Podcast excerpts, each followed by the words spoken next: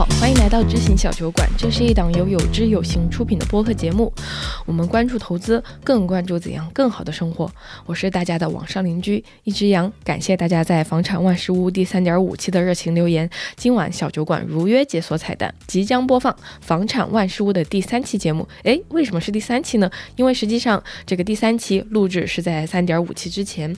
我们邀请了面基的主播老钱，毫无保留地分享了他对认房不认贷以及楼式的理解。他的分析完全是从这个买房人、卖房人的心理出发，我觉得特别的贴近我们的日常。相信在第三点五期和大卫翁的观点碰撞当中，你也对这一点有所感受。但是在大家齐心协力解锁的这一期，你能听到的是老钱完整的思考框架。也因此，即使是一些与第三点五期重合的部分，我们也觉得可以再听一听。因此，我们做了保留。小酒馆的第一百零六、一百零七这两期节目，也是房产万事屋系列的第三点五和第三期，一个自上而下，一个自下而上，单独听可以，合在一起听也成。相信你听完之后，不管是应对在近一两周，还是未来的房地产政策变化，都能做出适合自己的选择。房产是每个家庭的大事，知行小酒馆也会和大家一起持续保持观察，也十分推荐你邀请需要共同做出好决策的伴侣、父母一起收听。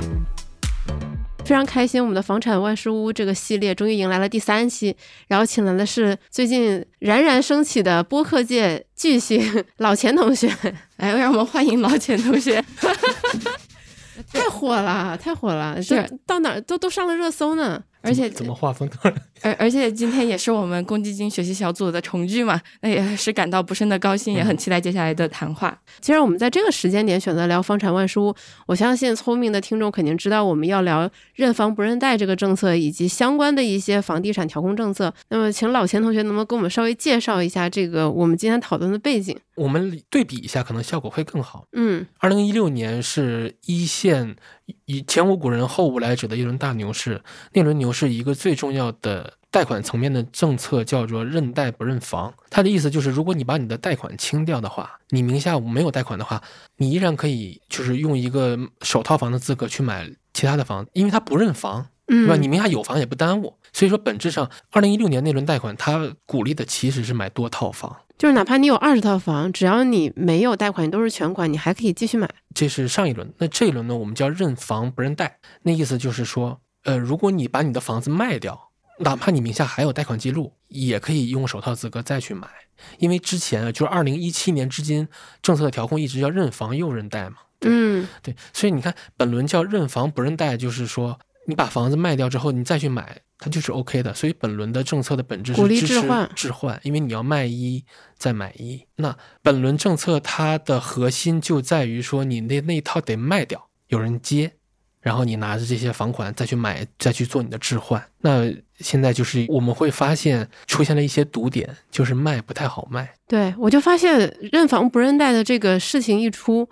在周边问了一圈，发现大家都在纠结一个事儿，就是手里的房子卖不掉。对，我我这里边可以再提供一个细节，呃，政策出来之后，我我也是想买房的，嗯，然后我就去那个找链家挂上了，挂上他跟我说，政策出了当天晚上，链家可能就挂了出了三千多套，然后第二天又出了一千多套。只是过去了一夜就到这个程度，然后另外一个我们会发现，现在北京的成交量是在边际递减的。我前两天看那个天南老师在群里边发了一个图片，上海的成交成交量还比较稳。但北京的成交量确实，大家最近发现环比是向下的。我们可以把这个故事拉长一点，我们可以先捋一下，就过去我们经历了什么。因为你卖的肯定大部分应该都是刚需住房，那刚需住房接盘的人就是刚需人群。那我们可以想想，本轮的主力的刚需是谁？一线城市的以小杨为代表的九五后，我觉得还不算，还不算。对，就工作五年以上的年轻人。对，我觉得我们得看一些硬性条件。对。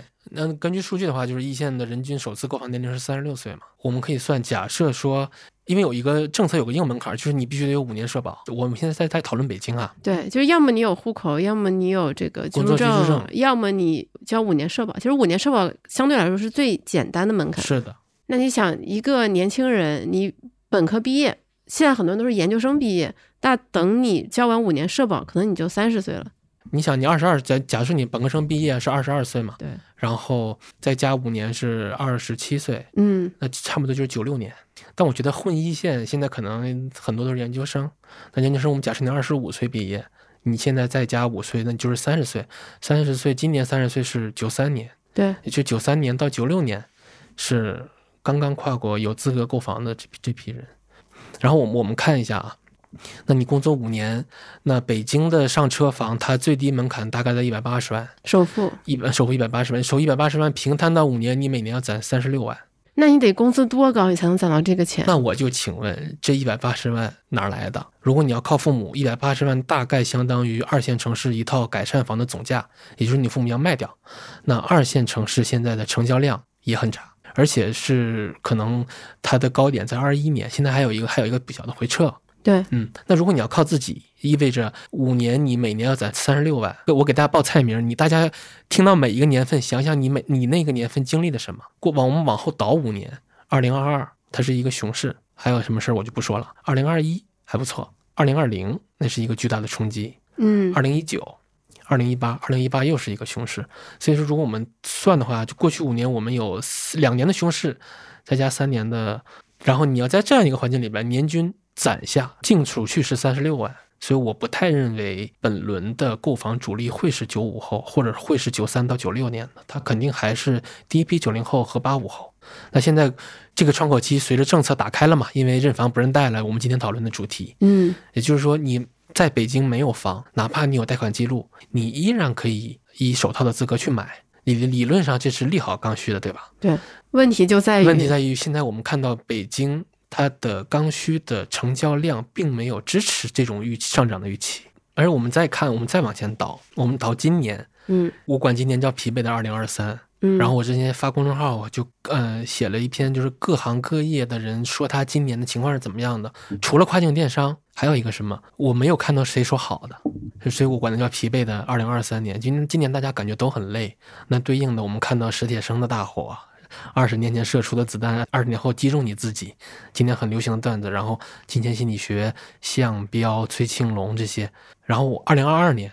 就我就不多说了。那居民整体呢，我们又看到今年包括去年，大家都在提前还贷，所以说嗯整个居民部门它的资产负债表其实是在小幅收缩的。对那在精神层面，大家已经开始了缩表了。对，然后这就牵扯到另外一个问题，就虽然现在有了一个政策窗口，但是大家对于自己未来的收入水平预期是下降了。现在的人对于承担二十年、三十年的这样的一个房贷，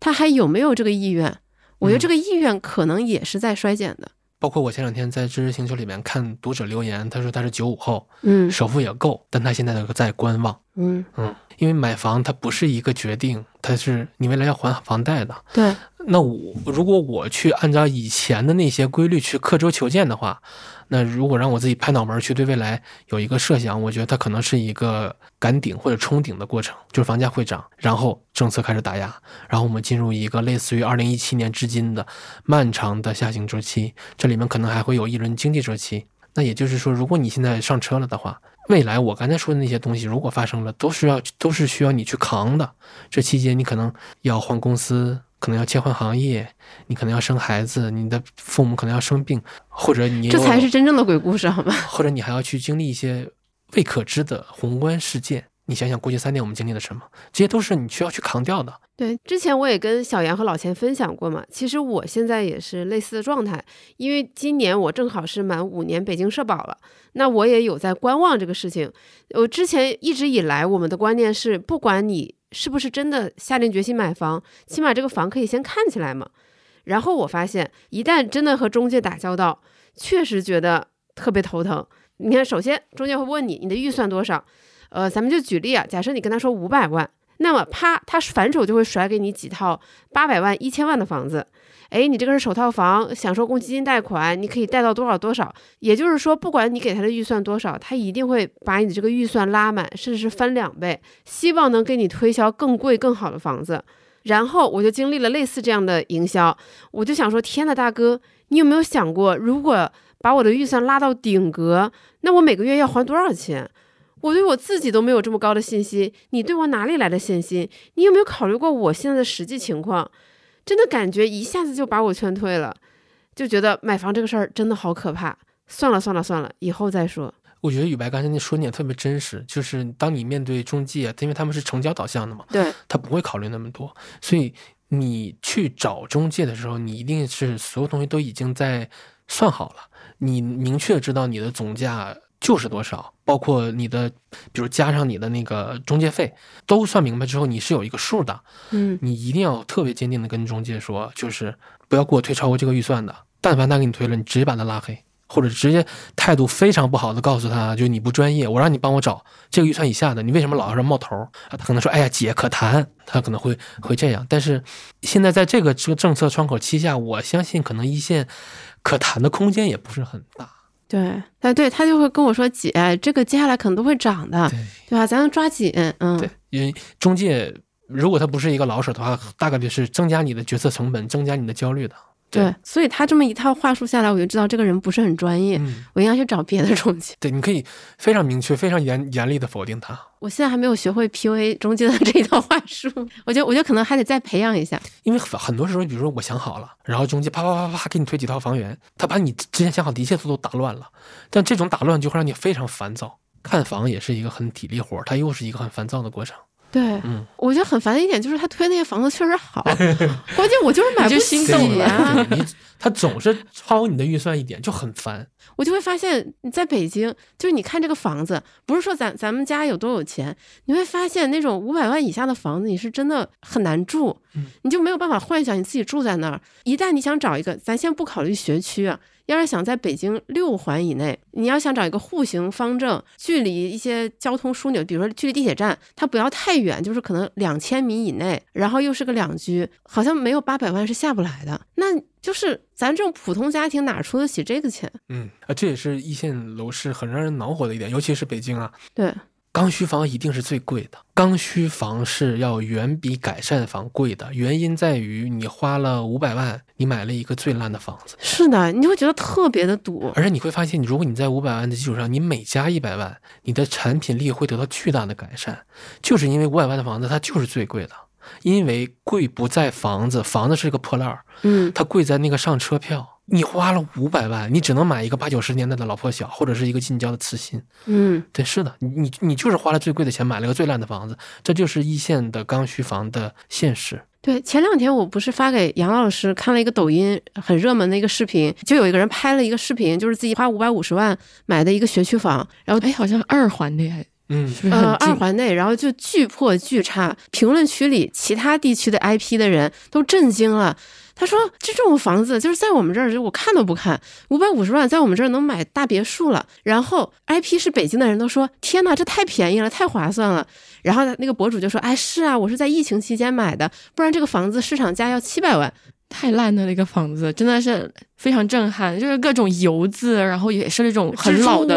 那种家具，对，嗯，就是你会发现买了个学票嘛。是的，就是你这在北京的人和不在北京人，大家的感受真是天差地别。嗯而且你想，今年或者是二零二二年这两年，我们加起来往前倒，它正好是二零一六和二零一七年二胎政策放开那波小的婴儿潮，对，正好他们到了入学年龄，所以说这两年北京的学票价格是非常贵的，当然往后会越来越便宜了，因为学学苗越来越少了。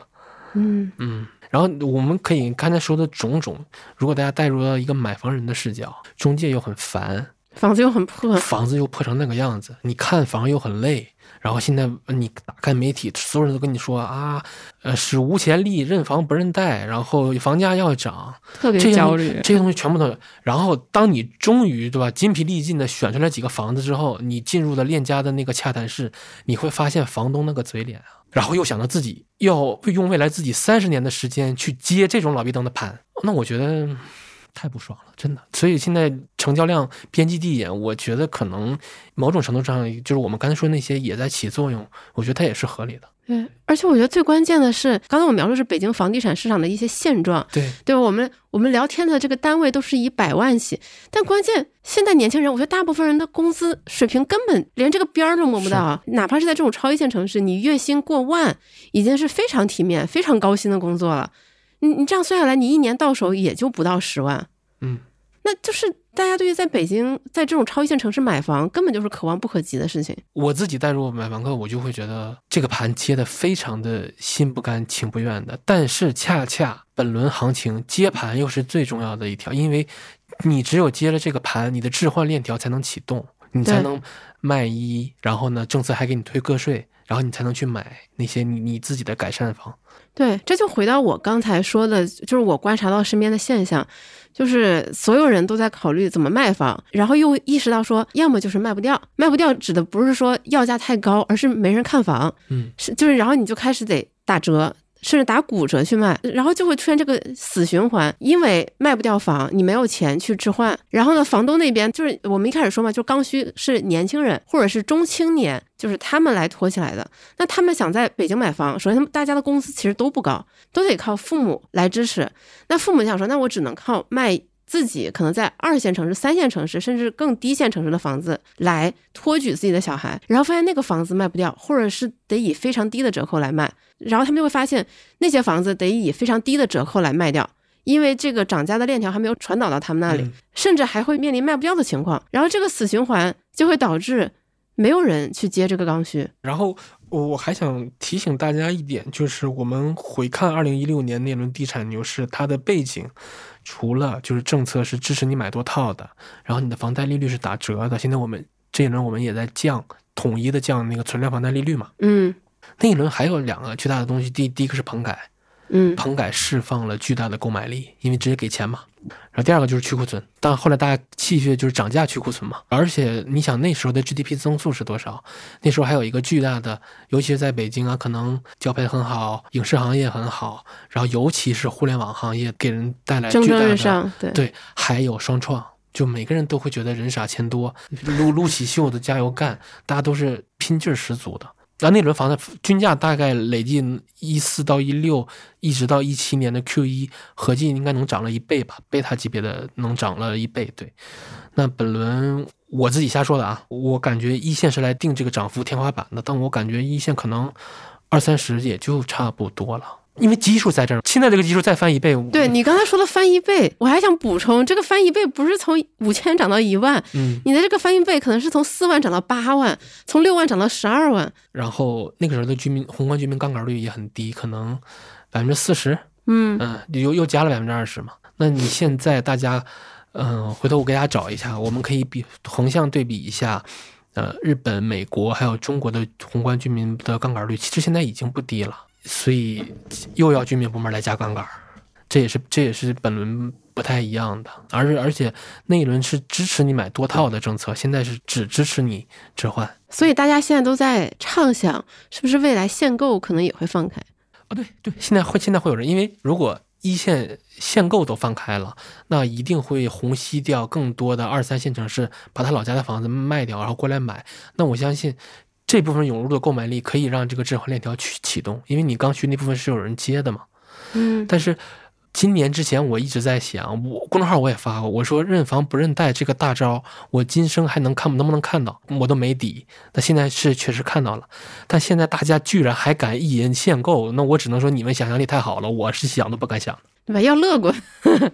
对，需求一定是在的，这点是很明确的。无论你看一线城市的自有住房率也好，还是说大家根据自己的居住经验，如果你是一个单身，你买了个一居室；如果你是一个还没有生娃的两口子，你你们两口子买了一个老破小，那未来你有房子了，就是需求真的是在的，尤其是对一线来说。但是他要不要去接你的盘，嗯。哼 哼我只能说，就是现在的这个政策窗口期是肯定是打开了的，所有的都是名牌。但现嗯在就是大家是怎么去回应这个政策，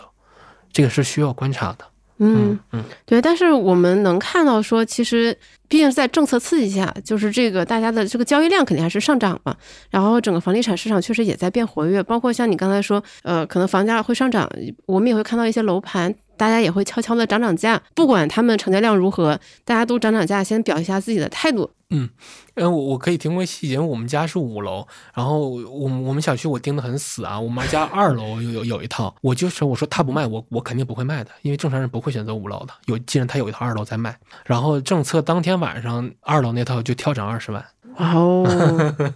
对，然后我去挂房的时候，那个中介小哥就跟我说，他说哥你别着急，那个不太可能会短期卖掉的。我说我不着急卖，我也没诚心卖，我就想挂着。然后他就听到了，就还真讨厌你们这些不诚心的房东。因为你想希望大家在网上，比如说贝壳找房，他浏览我们小区的时候，我希望他知道，哎，这有一套在在售，装修还不错。但是他问中介，然后我就跟中介我说，你就直接告诉他，那个房东不诚心卖就完了。嗯，对，我就希望给大家留下一个印象。但是这也是，就是刚才前面我说了嘛，就是现在有非常多的挂牌房源放出来，但是大家要知道，这里边很多都是不诚心卖的房东，嗯他是希望卖在一个高价的。对我，我觉得听众听到这里可能会说，你们这人真烦，一直在聊北京的房地产市场，那嗯我在二线、在三线，我怎么办？但我想说，首先我们刚才一直强调，这个涨价、这个价格的这个链条，它是得从一线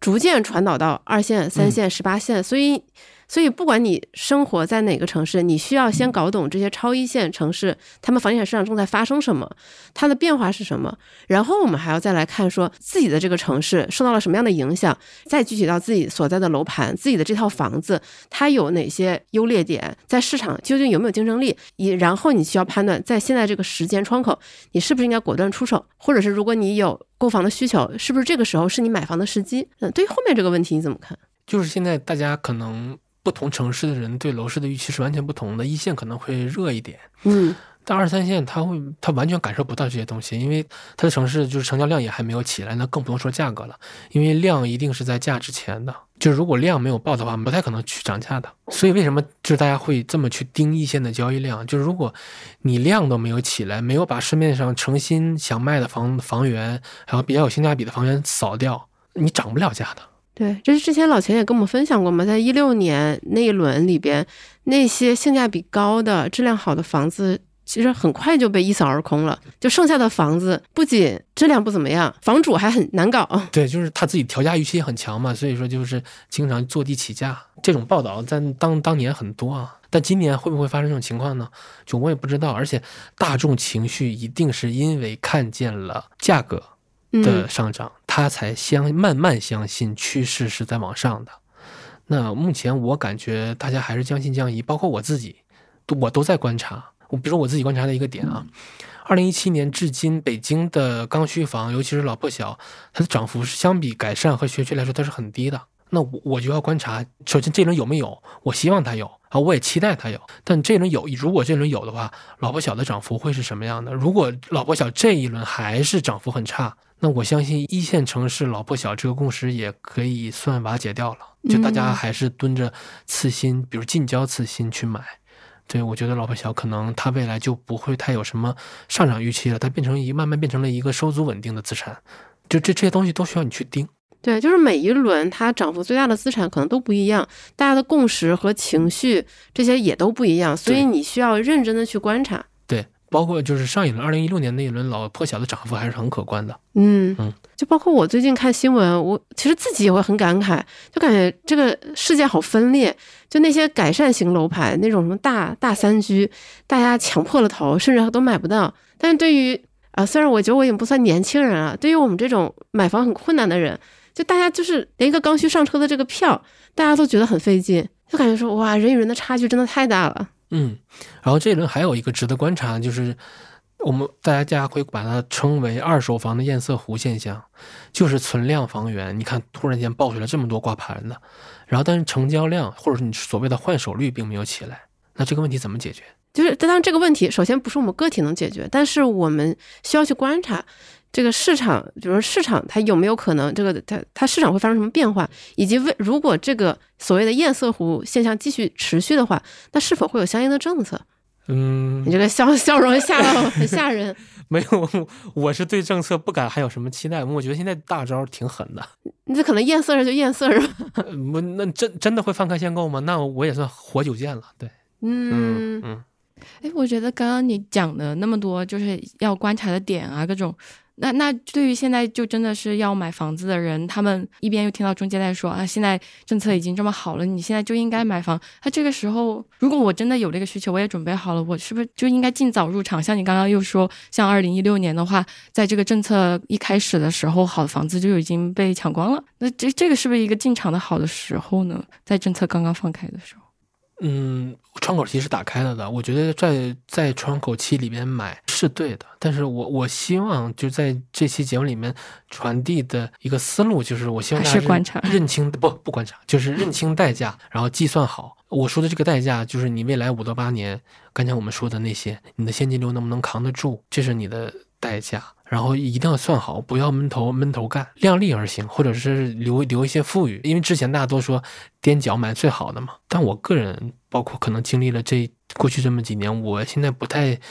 支持这个观点。我现在更想的就是不踮脚，稍嗯甚至稍微蹲一蹲，给自己未来的自己留一些余地。但是窗口期确实是很难得，无论是置换的窗口期，还是认房不认贷的这个窗口期，它其实都是很短的一段。如果我们参考以前的经历史经验的话，而且我不太相信在易县有什么所谓的投资，因为你怎么着你都要住，对吗？你买一个更贵的房子，其实它背后也只是一个很普通的刚改。刚性改善嘛，它自住都是很强的，所以我我觉得嗯大家该上还是上，但就一定要算好。对，其实，在一线城市买房真的不是意愿问题，也不是抓不抓得住窗口期的问题，而是确实有需求，而且而且你算真的这个东西很头疼，太头疼了。你要嗯算你未来二三十年能不能继续维持这个现金流，我要是有预测未来的能力。我早发了呀，我还在这里干活干嘛呢？然后又又要在想，那这个房子这个资产本身，它未来会往哪儿走？就你要算的东西太多了，然后再再开始算这个地理位置，然后接下来这个城市规划，这个人口流向，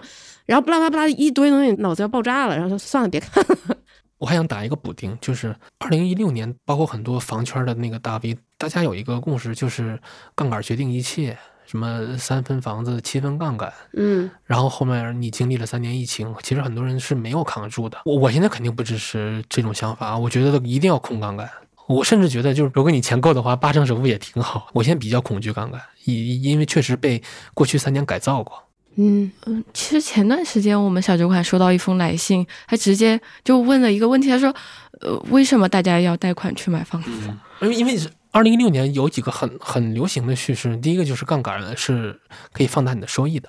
第二个就是因为那一轮刚需也很好，购买力很旺盛，大家有一个呃思路就是我去买笋盘，笋盘它它的逻辑就是捡漏嘛。嗯虽然说我的房子可能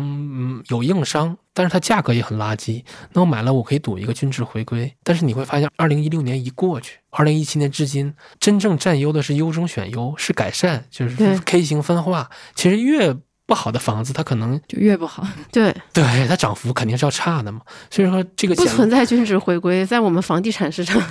所以说，我觉得那个这个均值回归或者捡漏损盘这个趋势也没有那么强烈了。对，这这些都是跟上一轮很不一样的。对啊，我我就觉得很有趣，就是房地产市场逐渐变得跟股票市场一样，它变成一个越来越难懂的这样一个市场。就以前就尤其像我们爸妈那一辈，就觉得说你买了房怎么着也不会亏，然后然后它还会涨。那现在不一样了，现在这个分化就是很明显的。我不记得我之前有没有在节目里分享过了，像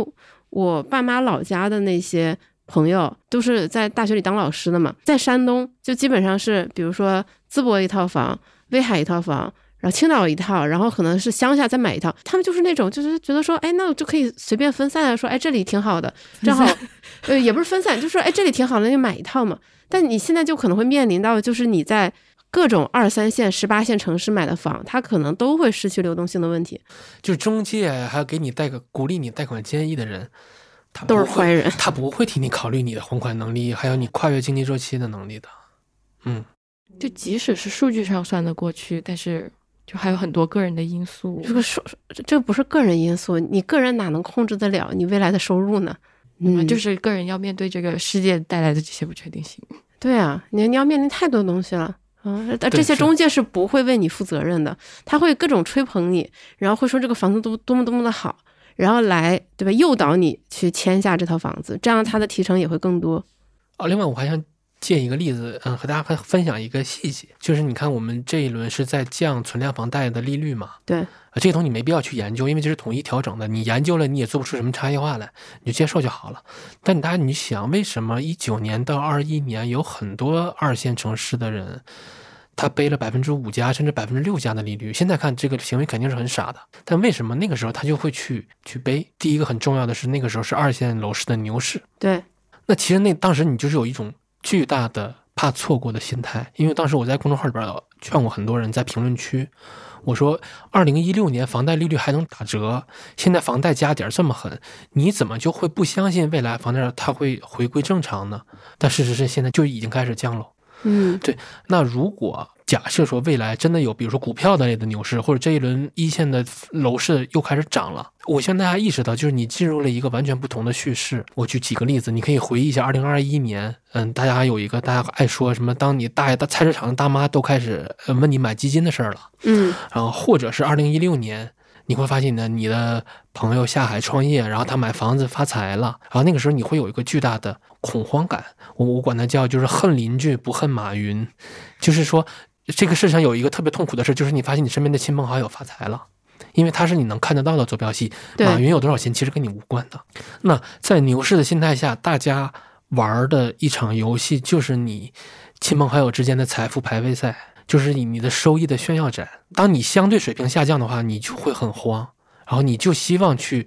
投资，然后以期望能赶上去。所以牛市里面，大家看似是在投资，但其实大家所做的大部分的投资决策跟投资本身没有什么关系。对，你在玩另一场比较的游戏，这也是为什么大家会背百分之六以上的房贷。那如果未来有牛市，我相信会有牛市的。嗯。那这些东西你又要经历一次，那我希望大家能到时候你正在经历的时候，能想起今天节目里边我们对这个心态的描述。你其实只是心态上恐慌了，你在做的决策跟投资没有太大的关系。你或者说你真的要上车可以，但请记得及时下车。但这个就太难了，因为你支付了一个很高的价格。对，但这个太难了，这跟买股票买基金一样，每次都跟大家说高点不要杀进去，低点入场，但。大家看现在市场的成交量也知道，真的到了低点，大家就是嗯嗯，但这就很有意思，就是我觉得刚才说那些，它其实解释了为什么高点的时候，为什么牛市时候大家那么愿意去投资，并不是说投资都有吸引力，是你身边的人发财了，你接受不了自己的社会的相对财富水平在下滑。对，而而且其实我觉得很多人的心态也不是说接受不了自己下滑。而是他是被裹挟的，就是你身边的亲朋好友会以非常善意的方式跟你说，比如说，哎，这有一个楼盘特别好，我们家买了，你要不要跟着一起买？嗯，我们还可以当邻居。很多人是这种无意识的说，哎，那那挺好的呀，然后这个房子也不错，然后未来房价还会涨，那我为什么不上车呢？很多人是这个样子的心态，嗯，然后就。套上了这这样的一个高利率，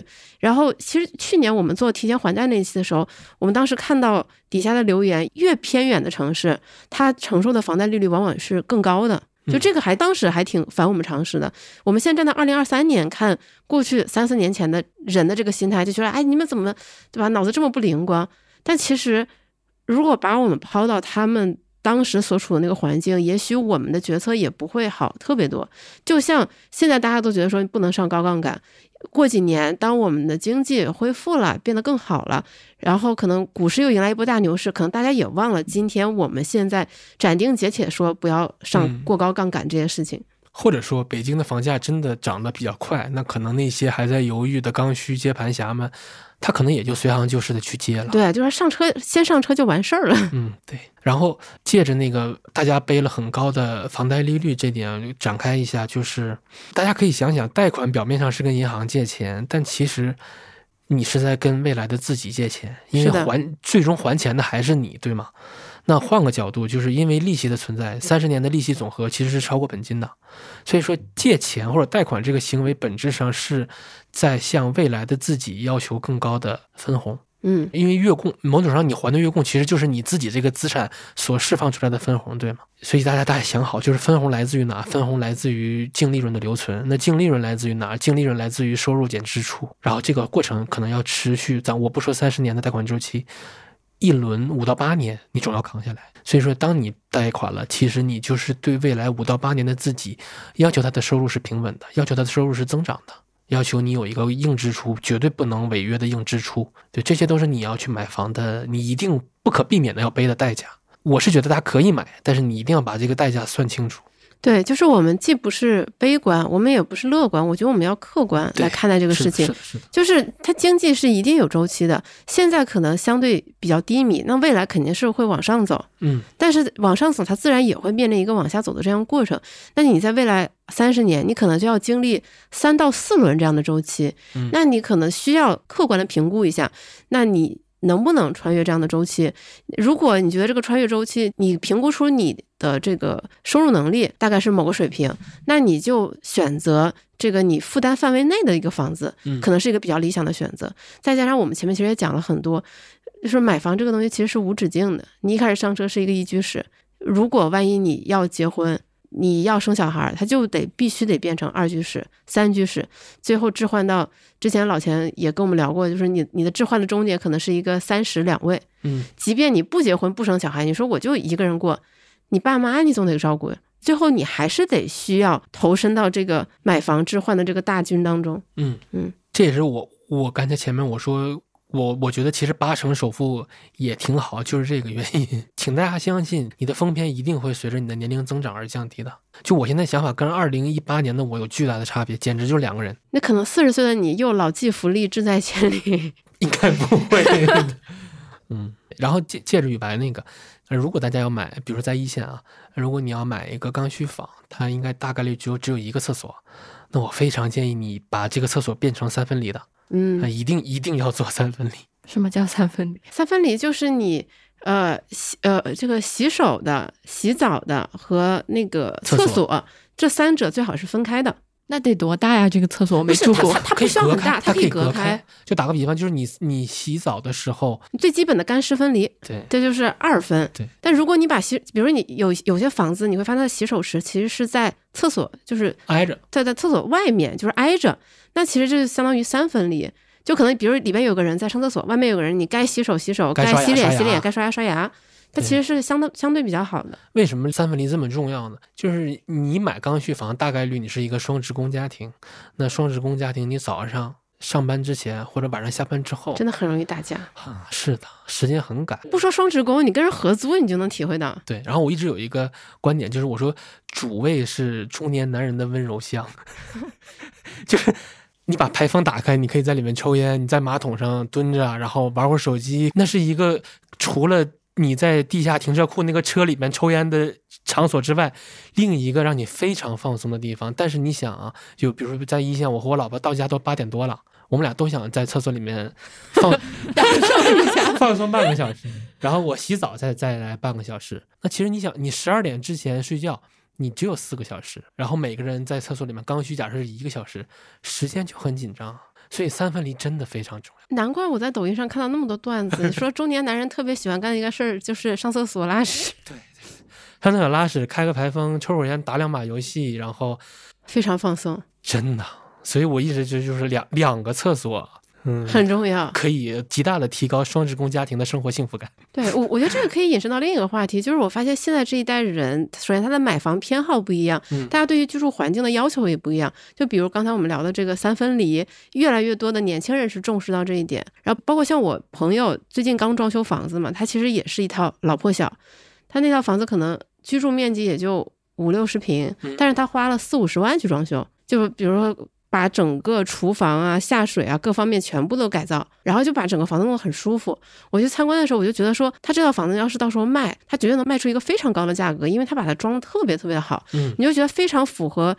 普通人的居住习惯、使用习惯，你就会很想住在这样一套房子。我就会觉得这种能够让大家住得舒服、能提供很多情绪价值的房子，可能在市场上就是能卖的比较好。但是在上一轮，像你说的，一六年，可能大家就是追捧老破小，先上车再说。而且像我们爸妈那一代买房居住更不用说了，但就是买了房，简单弄点家具，可能他们就够了，就跟我们这代需求完全不一样。嗯，然后嗯、本轮上本轮呢，如果大家要上车，我还有几个建议，就是哪怕你要买老破小，也尽量挑一些带亮点的，比如说顶层带露台，一层带小院子，嗯或者你窗外的景色很好，还有比如一些稀缺的概念，比如嗯，小杨是重庆的，那重庆的就高容积率，然后高楼层、高密度的。就如果供你主力是这样的话，那其实你是一个花园洋房，它本身就是一种稀缺。对，那它可能在价格上未必有太多溢价，但我相信如果要卖的话，起码流动性它可能会比普通的房子要好很多。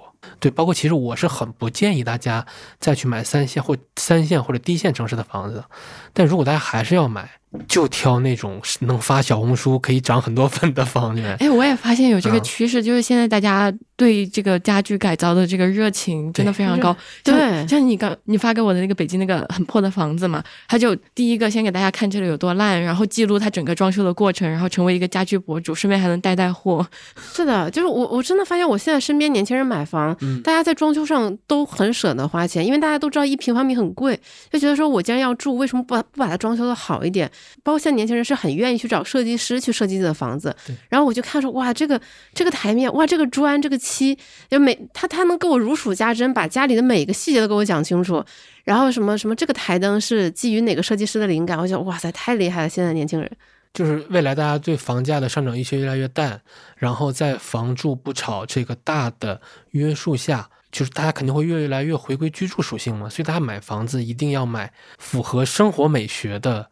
房子。是的，对，哪怕它卖不掉，但它是你自己很棒的，让你很舒服的一个居所。那未来想卖的话，它有足够强的它的亮点。对我觉得这是一个很大的原则，就是你小红书上有大量的案例，这个房子带小院儿，那个房子能看鸳鸯湖，能看什么呃双窗，就是有很多亮点，你看了你就很向往之。那这种房子，我觉得如果你非要买的话，可以。嗯，就怕一个平平无奇、市面上大量同质化供给的房子，那就那那不就是我每次打开中介软件所看到的情况吗 是的？，是的，就觉得哇塞，这个房子这么贵，为什么这么破？而且你看那些照片，你会觉得之前住在这里的人，他的生活应该不，太开心。对我觉得他们肯定不开心，每个地方都乱糟糟的，你根本连看房的欲望都没有。嗯，哎，其实刚刚我们在录之前，我还在那里说，哎呀，听你们讲这个买房这么麻烦，这么讨厌，然后我觉得我还是就趁早回重庆吧，然后就什么积累的东西都是自己的呀，你可以在那里什么做点生意啊什么的，你们父母也有房子对吧？然后大家就一起幸福快乐的生活在一起了。但其实这个世界上不存在从此幸福快乐的生活在一起。呃，exactly，就 就是聊到更细节的东西之后，我觉得你如果是因为你现在觉得哦买房子压力很大，然后你现在收入不是非常的乐观的情况下，然后你就决定说我就要放弃这个。在一线城市打拼以后，可能会有很大的成长空间的机会的话，我觉得其实是得不偿失的。那如果在一线城市，我租房子，我还是能让自己住的舒舒服服的，然后我觉得还是把心态调整到一个比较平衡的状态。哎，听众朋友们，你们刚才听到的是杨老师打了一半的辞职报告，然后又把它撤回的一个心路历程。嗯，对，嗯，不是，我觉得就就像之前于白跟少南聊的那一期嘛，就是在二十出头的时候，你总是想和过去一刀两断，就是你觉得。呃，面临房价这种压力，然后你就会想说，我跟过去那个决定要在一线打拼自己的一刀两断，然后你就我我要跟北京就是分手。哎，对，然后你觉得所有的问题就解决了，但好像真的不是这样。对，可能看到了今天的我们所聊到的这些细节之后，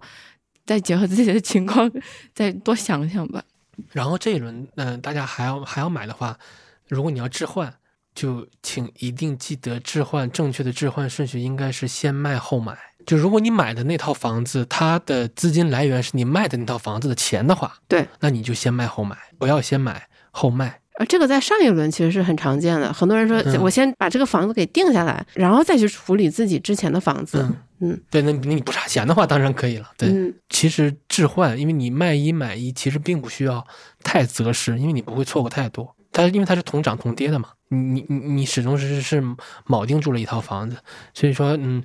先卖后买你会更从容一些，尤其是在一线，你大概率是需要上一套房子的卖房款的。那假如说你这边下定了，然后跟房东约定，你整个这个交易周期是三个月，但你那套房子三个月没卖没卖掉的话，嗯，你要不然去去筹钱，你要不然得交违约金。对，就是你那你会让自己真的非常焦头烂额。对，就这个事情之前，其实我觉得应该还挺普遍的。就买房对家庭来说已经是一场遭遇战了，你就别再给自己加额外的限定条件了。对，是的，对，但但但是我觉得可能还有很多人也会有这样的困扰，就是我先卖掉一套房子，但万一在这个过程中涨了，我卖的时候卖的相对便宜了，买的时候又买的相对贵了，那个心理很难调试过来。但是就是刚才老钱也介绍了嘛，目前的这个是它一基本上还是同涨同跌的，大概率不会出现说你卖的那个特别便宜，然后噌就涨的对飞快。而且现在的是房价确实有有小跳，小跳调价的话呢，首先你的房子也也是要涨的，嗯，其次现在。北京啊，或者是一线城市都没有到癫狂那个程度，只是说大家预期在稍微的慢慢的扭过来一些嗯而已。我刚才也说了，北京的成交成交量的边际都在递减，它没有到癫狂那个程度，所以大家也不用太慌。嗯但是你如果想置换的话，你赶紧看房，赶紧挂牌。嗯，对不不是现在大家我觉得有一个很慌的问题，呃也不能叫很慌的问题，应应该叫做迫在眉睫的问题，就是自己的房子应不应该卖。比较难出手的房子，是不是应该趁这个窗口期抓紧把它卖出去，哪怕亏一点儿？我觉得你自住问题解决的话，该卖就卖。什么叫做该卖就卖？该卖的卖的意思就是把你手里的烂牌、不太好的房源，你自己不太想住的、不符合主市场主流审美的，你能出掉就出掉吧。因为窗口期之内，如果你都没出掉的话，以后会肯定会更难，哪怕付出一些代价。那该买的买，就是说，其实二线没有没有，我觉得二线不存在这个问题。只有说一线，因为这个限购政策的约束，你的置换窗口期太短了。不，你不在这个窗口期搞的话，那未来就是八成首付嘛。嗯，，对，所以说，在一线来说，置换窗口期真的很短。你要想置换，还是该买就买。但我觉得二线其实置换，我要是在二线，我肯定挑市场最悲观的时候去买去买。嗯，对，对对，因为你四成首付其实也无所谓啊。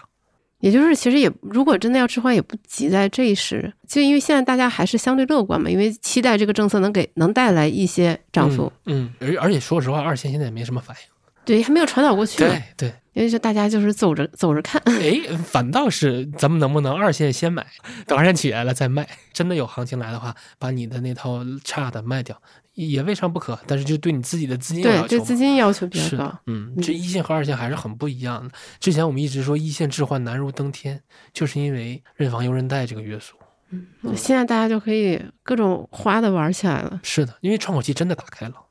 那回到杨老师很关心的问题，那九五后能买得起房吗？本人来说，我可能也代表一部分九五后吧。呃，首先买房子这个需求还没有那么迫近，那么我现在可能就只是听到什么认房不认贷，也觉得跟我关系没有很大。但这样听，就今今天这么听下来，我倒是会觉得这一系列的知识对我父母会很有帮助。对啊，就是也要一起出谋划策嘛。比如说他们他们在重庆嘛，然后也想说这个好像政策来了，我就应该要把房子卖出去。然后那么实际上也确实是卖出去了。然后嗯，有一部分他们心里面会是在说。呃，我是不是卖的早了？好像这个东西才刚刚起来，我好像因为恐慌，我就已经把它卖出去了，会有这种失落感。而且对比起前几年，这个房子卖价也低了不少。然后就是种种的这种都有点失落，而且这个房子我们也住了非常多年。那为什么还要卖呢？就是这么着急的卖呢？对，这么着急的卖，就是因为过去的这三年，就是我们家开餐厅的嘛，啊所以其实受这个冲击还挺大的。然后就解了燃眉之急。那我觉得解燃眉之急，支付这种这些叫叫情绪价值嘛，嗯，还是划算的。然当然有的，就像很多人提前还贷，嗯，虽然这个账可能算起来，就是如果你非常理用理性人视角，可能对于很多人来说，提前还贷它并不一定划算，但是它能让你整个人身心舒畅啊。是的，嗯，而且家庭关系好像也因此变得和谐了一点，就不会焦头烂额。对，你会发现，如果一个家庭在现金流上出现压力的时候，家里的关系是绝对不可能融洽的。嗯啊，这里我我又想重复一遍，我重复过好多次，有点不好意思，但真的好治愈我，就是金钱心理学的那个，他说我就是嗯不贷款买房，我就是讨厌那个负债的感觉，因为嗯、我之前一直接受到的认知就是就是最好的杠杆。不贷款的都是傻子。长长期来看，它它又是划算的，因为你的负债也在贬值，但是确实负债那感觉真的不好。嗯，对，这个是就是一样米养百样人。其实很多人就是，我觉得人真的应该根据自己的风险偏好去来做适合自己的投资决策，而不是大家是什么样你就是什么样。如果你的风险偏好就是很高，你对自己未来也很乐观，你没有必要特别在乎现在大家是什么又要提前还贷啊、嗯，要去杠杆呀、背负低杠杆，那你就可以按照你的心意去选择，只要你能你能客观的评估这一切就好。对，所以我就挺怕很多人最后意识到买房这个代价他承担不起。就买了之后才意识到这个事情。对，当然，就就像它一定是后面出问题了，你才意识到我承担不起。不尤其很多二线城市，二一一九年、二一年背着那么高的房贷利率，然后又经历了巨大的回撤。嗯，这又回到我们最开头说的为什么现在大家情绪不好？嗯，其实我觉得很多情绪不好，真的就是经济基础决定上层建筑。很多时候是因为家庭资产负债表出了问题，才会出现这种表征。看起来大家好像容忍度都变低了，脾气都变差了，情绪都变得不稳定了。就包括像在网上，你现在看到的段子都是我的第一志愿是何超莲投胎，第二志愿是李湘二胎。为什么大家选择躺平？其实很多时候都是因为现金流和家庭的资产出了问题，对自己的然预期变差我我自。己代入一下九五后，我会觉得很被亏欠，很不爽。就是过去我我我们今天我们之前梳理了一下过去五年大家经历了什么嗯，是你换个角度来想，这个社会该你的吗啊？？对，是是啊，所以我就想，然后我之前不是采访了一个零零后嘛，然后当时评论区有有有几条留言让我特别生气，就他说你这个零零后这小姑娘怎么这么现实啊，怎么这么功利呀、你想想，就是现在这个情况，这个环境，她在北京哎，你凭什么要求人家天真浪漫啊？这这个环境支持他吗？大家都不傻，外面什么样大家也都能看都能看到，自己学长学姐什么样大家都能看到，你凭什么要求九五后零零后天真浪漫啊？房价要涨了，人家不知道吗？工作难找，人家不知道吗？你。你凭什么这么爹味儿的，这么如此对他有这种预期啊？所以很多大家现在热议的社会问题，它本质上还是这个原因：为什么不结婚？为什么不生小孩？因为这是一代年轻人支付不起房价之后，能为自己选择最佳策略。啊，包括因为我过去两年一直在很积极的积极还提前还贷嘛，就是包包括我和我老婆我们达成一个共识，因为我真的不知道房价还是否还会再来一轮，然后我又把家里边大部分的钱都压在了房子上，所以我说如果有我当然开心，但如果没有的话，我们这两套房子可能就砸手里边了呗，那我们把房贷还掉，它没有太大的压力，所以等来这一轮的心情挺复杂，就是因为你确实是嗯压上去了，但是。代代价我也比较清楚，对，所以所以其其实这次就是想想卖掉那个现在住的老破小，我也是没有任何留恋的。嗯，我我甚至可能会想到一个年轻人，就是在洽洽谈室里边特别看着你的嘴脸特别对，特别严肃的跟我压价什么的，对，嗯，因为我当时我们置换的时候是二零二零年，那时候行情也不是很好，然后也是一个嘴脸很差的房东，然后我就说我一分不让，你能聊就聊，不聊我立马就走。对，那最后还是还是砍下来了，就根本不惯那个毛病。我我希望年轻人会这样，嗯，嗯，因为房东确实是嘴脸一般。对我我感觉这两年也能感受到，就是老钱这个精神状态逐渐变松弛。嗯我觉得这和你经济压力相对没有到那么大也有关系。它不是经济压力，我觉得我怎么的，我糊口饭都 OK，是房贷压力对减轻之后，真的人好很多。对，就整个人状态都，变好了。是嗯，对，非非常欢迎大家去听，就是呃，雨白应该是二零二一年，就是采访老钱那一期，那个时候两个人聊天都不是这种氛围，而且你现现在回想那时候真的好紧绷啊，对，特别紧绷。嗯嗯我说一句，你就要反对一句。是吧？对，现在回想起来，那时候房贷压力真的好高嗯，啊！但是那之后就做了第一次开始提前还贷了。想哎，突然觉得说，哎，我也没什么好说的，感觉就是想帮助一个人解决他的情绪问题，其实最重要是帮他解决经济问题。嗯 另外，确实大城市不欠任何一个人。对于一个年轻人来说，你在大城市有一套房，绝对不是天经地义的，都是要付出代价的。一线的楼市和 A 股就像一对渣男渣女，他根本不在乎任何人的一厢情愿。你以为你来我这儿带着钱来我这儿就能发财？那我根本不欠你的，对我也不一定给你这个结果。但好在呢，我觉得一线楼市是特别势利眼的，你有钱还不够，你还得有资格。对吧？你你你说我能掏五百万，我问你有没有工作居住证，你有没有五年社保，你都有，然后你给五百万，好，我给你，我甩给你一个最烂的老破小。对，所以我觉得楼市还是非常的势利眼的，但是 A 股呢，它肯定也会坑你钱，但他但他不是利眼啊，对吧？你一他手茅欢迎你啊，门槛低啊。对你一手茅台你买不起，十块钱的基金起投你还买不起吗？对，所以我们也要以同样渣的心态来面对它，就是涨了或者价格高了，该卖就卖，没有任何留恋。我以前觉得房子就是一切，我现在觉得房子就是资产，就它就跟一个呃股票基金代码一样，但如果它价格过高了，或者你如果你预期到。你相信经济是有周期的，你相信政策会调控的，你相信到后来可能会跌的，卖了就卖了呗。畅想一下未来嘛，因为这个政策出台还不到一个月，那接下来会发生什么样的事情？大家畅想一下，预测一下，看到底是被证实还是被打脸？我需要观察几个事儿。第一个，我觉得肯定是一线楼市来定调嘛。然后本轮一一般来说是深圳是一线楼市的天花板，因为深圳的信贷条件太好了。那本轮呢，就是我觉得应该是北京，因为北京在过去几年是几个一线楼市里面涨得最差的。所以它的基本面也是最稳的，杠杆率也是最低的，